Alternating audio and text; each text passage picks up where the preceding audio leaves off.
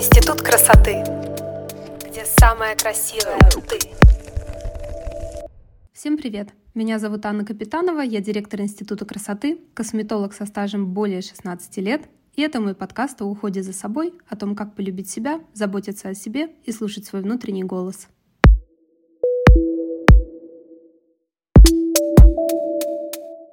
Девочки и мальчики, хочу сегодня поговорить про то, что должен и не должен врач-косметолог, и в чем разница между косметологом, врачом, фельдшером, медсестрой и эстетистом-косметологом. Вообще, любой врач — это, наверное, самая тяжелая и ресурсозатратная профессия из всех профессий, которые связаны с людьми.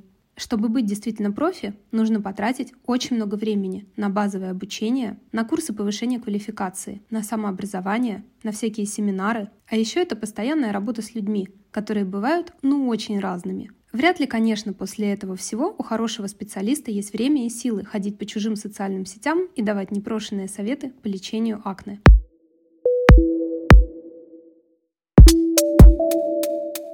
Лично меня довольно сильно выводит из себя, когда некий врач приходит в комментарии к моим постам или рилс и пишет, как нужно человеку по фотографии лечить его акне, не зная ни его возраста, ни особенностей, ни бюджета, ни анамнеза, ни истории раннего лечения. У меня лично сразу возникает много вопросов. Откуда у врача есть на это время? В моем институте красоты мои врачи, например, заняты с 9 утра до 8 вечера. А еще нужно время на личную жизнь. Как грамотный врач может давать непрошенные советы и назначать лечение по фотографии? Фотография дает нам лишь малую часть информации о коже человека, и практически ничего не говорит о состоянии его организма. Когда к нам в Институт красоты на курс приходит человек, он в зависимости от тарифа получает возможность прямой консультации врачом. И еще некоторые бонусы, ну типа списка анализов для чекапа, которые составляются индивидуально, расшифровку этих самых анализов, ведение человеком в течение двух недель. И самое главное, все это делается по запросу человека, и не только на основе его фото. Нужно понимать, что любой совет – это большая ответственность. Если условный врач раздает советы в рилзах, сторис и чужих комментариях,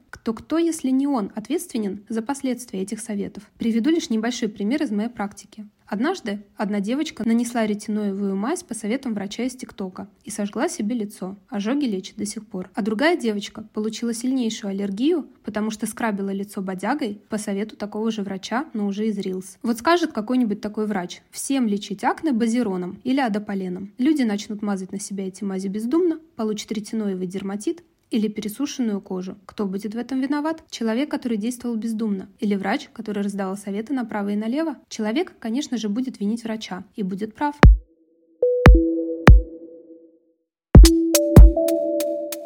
Еще непонятный для меня момент – хейт врачей по отношению к блогерам. Понятно, что блогеры, как и врачи, как и все люди в мире, бывают действительно разными. Но хейт относительно того, что человек зарабатывает деньги на своих знаниях, помогает справиться с акне, подбирает косметику – это прям не круто. Мне регулярно прилетает, что у меня нет диплома врача, а я смею лечить людей. У меня действительно нет диплома высшего образования врача. Я косметолог-эстетист с международной квалификацией, бьюти-эксперт, а еще у меня линейка косметики. И в действительности у меня за спиной куча куча обучений, а еще 16 лет опыта по производству, продаже косметики, по консультациям. И действительно, согласно закону Российской Федерации, я имею право консультировать людей и подбирать им уход. А при всем при этом уже третий год у меня существует Институт красоты, где работают на меня врачи-косметологи.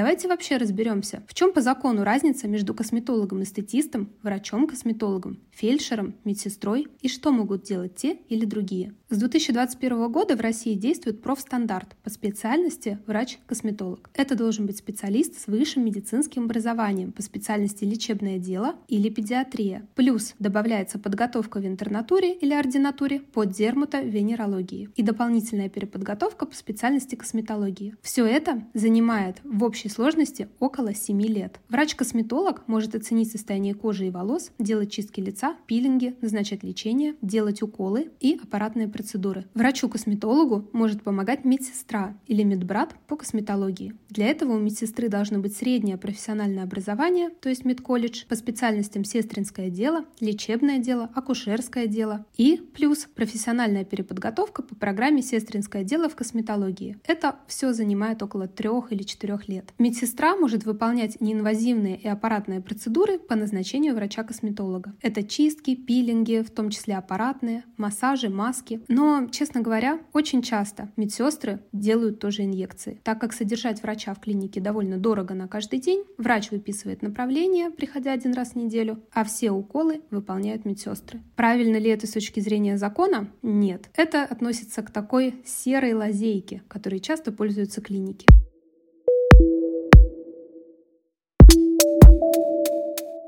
Есть еще отдельная когорта, которая очень распространена, например, в Америке. Это косметологи-эстетисты. И даже многие косметологи, которых вы знаете, которые пишут книги, например, очень известная мадам Каролайн Хайронс и очень известный YouTube-блогер Кассандра Бэнксон, это обычные косметологи-эстетисты, что не мешает им иметь бренды косметики, которые приобрели мировую известность, иметь тиктоки, инстаграмы, социальные сети на миллионы подписчиков, свои клиники и при этом учить людей грамотному уходу. Почему-то на них никто не кричит из-за этого. Для косметологов-эстетистов не обязательно высшее или среднее медицинское образование, потому что достаточно программ переподготовки или повышения квалификации по специальностям косметик или косметик-эстетист. Здесь начинается самое интересное. Косметик-эстетист имеет право делать чистки лица, массаж, маски, перманентный макияж или даже татуировки. Он может консультировать клиента по уходу за кожей в домашних условиях, тестировать и оценивать состояние кожи. Эстетист должен знать общие признаки кожных заболеваний заболеваний, понимать основы анатомии, физиологии и гистологии кожи и направлять своих пациентов уже к дальнейшим врачам и дерматологам. Как вы видите, я делаю ровно то, что должен делать классический косметик-эстетист. Консультирую по уходу за кожей, веду YouTube, подкасты, назначаю уход и произвожу косметику. Все остальное за меня делают врачи из моей команды. То есть более подробно исследуют кожу человека, назначают дальнейшее лечение, дают какие-то рекомендации по эндокринологии, гинекологии и назначают и расшифровывают анализы.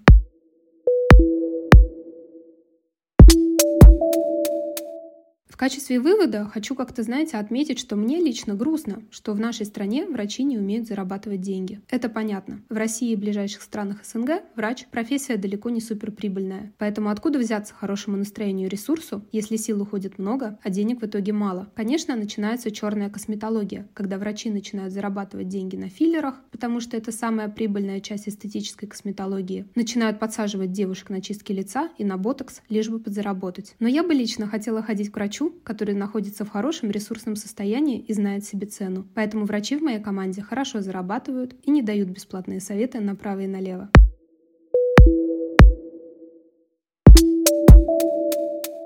Расскажите, пожалуйста, о своем опыте с врачами, эстетистами, ну и вообще, что вы думаете по этому поводу. Делитесь подкастом в социальных сетях, если эта тема вам интересна. Ставьте лайки и подписывайтесь на меня на платформах YouTube, Telegram и Instagram. Анна Капитанова. До встречи в следующем выпуске. Пока! Пока.